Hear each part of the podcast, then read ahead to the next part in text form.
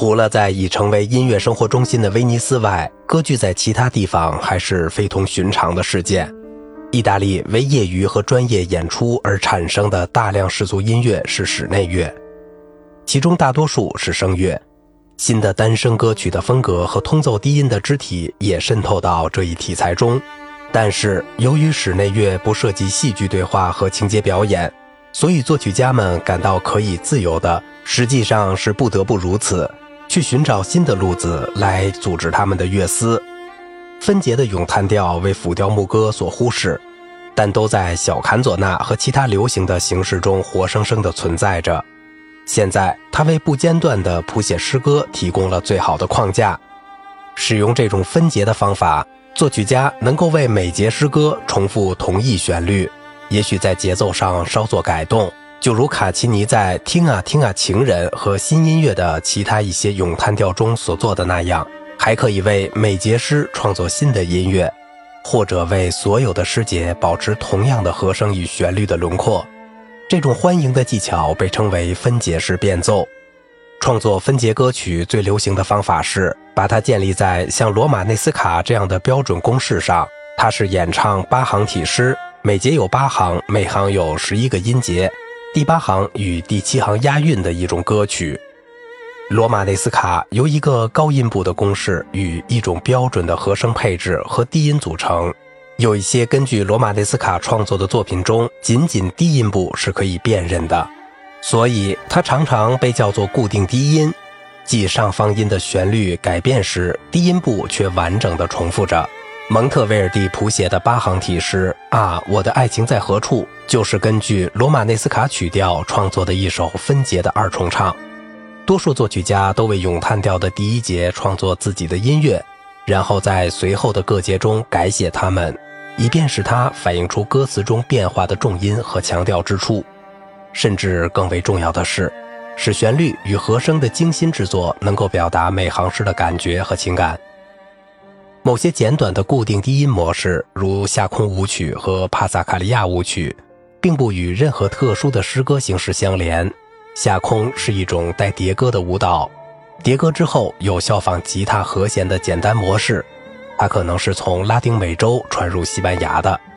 在它的意大利变体中，和声模式变成了低音线条。帕萨卡利亚作为一种利都奈罗，发源于西班牙，也就是说，音乐有某种吉他和弦的模式，在歌曲演唱之前和几段之间演奏。它也演变为多种低声部公式。通常是三拍子和小调式的，适合于支持器乐或声乐的变奏。十七世纪的夏空和帕萨卡利亚的特点就是连续重复一个三拍子的和慢速度的四小节公式。到了十八世纪，这两个词都发生了混淆，在那儿布克斯特胡德称作夏空，约翰塞巴斯蒂安巴赫称它为帕萨卡利亚。另一种四小节固定音型。即逐级下行四度，或称四音列，也是经常使用的，为人声和乐器或两者不同的组合分别写出的声部的实践，产生了协唱或协奏手法。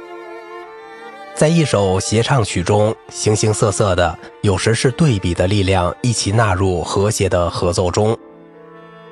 协奏牧歌就是指乐器和人声平等的结合起来的作品。宗教协唱曲则只有乐器伴奏的宗教声乐作品，器乐协奏曲是为各种乐器创作的作品，有时包括一个或多个独奏者和一个有多个演奏者演奏一个声部的乐队。今天我们认为协奏曲主要是为独唱者和乐队的作品，但是较老的含义包括了更多。十七世纪的协唱方法在那时并不是一种风格。而是人声和演奏独立声部的乐器的混合。我们可以在蒙特威尔第的第五卷至第八卷牧歌中追寻乐器参与和分解式变奏，以及其他新奇手法的变化模式的发展。第五卷的最后六首牧歌的开头都有一个通奏低音，而且许多首也要求别的乐器参加。独唱、二重唱和三重唱用来与声乐组合相对比。而且还有器乐的引子和反复出现的器乐间奏，力度奈罗。第七卷名为协奏曲，包括牧歌和其他种类的歌曲。第七卷中最优美的一首作品是由两个女高音演唱的《罗马内斯卡》，啊，我的爱情在何处？作曲家在其中应用了协唱手法和分节式变奏的组织力量，两个常常是不协和的独唱声部，通过固定反复的音型及其通奏低音达到和谐一致。通奏低音的每一个音符通常都占据三拍，而几个高声部中则保留了咏唱八行体诗的旋律轮廓。这段歌词就是八行体诗的一个范例。这种强有力的结构性支架，使蒙特维尔第纵情地沉湎于各种各样巧妙的、有表现力的手法，其中包括声部之间的卡农式模仿、宣叙调的片段、惠词法的牧歌主义、惊人的不协和音的冲突，以及歌手通常会即兴演唱的跑动乐句、回音和其他音型。第八卷《战争和爱情的牧歌》特别值得一提。因为它在形式和类型上是多种多样的，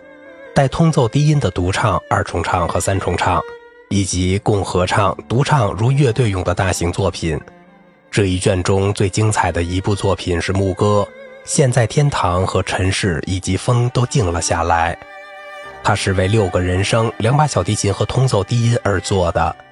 它是情调和音响富于变化的和声和生动的戏剧性对比的混合物。第八卷也是包括两首巴罗曲，巴罗就是半戏剧性的芭蕾，和一部运用戏剧性手法的作品《坦克迪雷与克洛琳达之战》。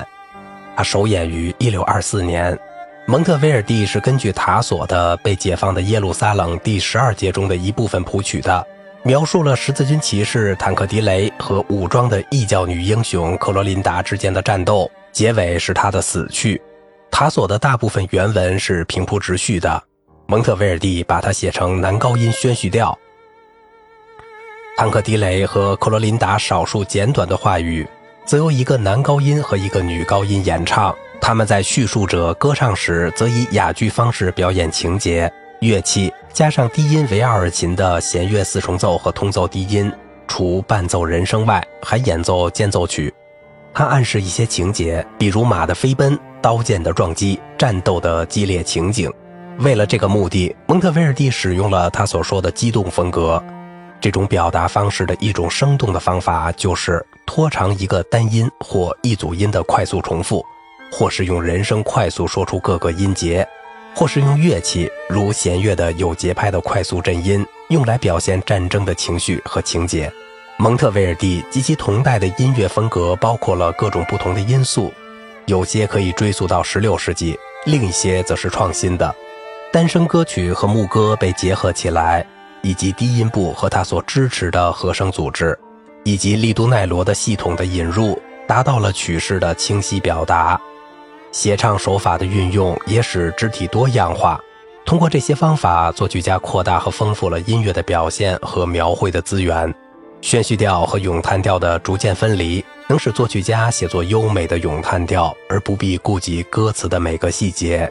咏叹调开始以优美的、圆润的乐句展开，由简单的和声加以支持，大多是慢三拍，加上持续的单一节奏动机。整个欧洲都在模仿这种由意大利作曲家创造的美声风格的声乐写作法。而且影响了整个巴洛克时期和以后的声乐和器乐创作。好了，今天的节目就到这里了，我是小明哥，感谢您的耐心陪伴。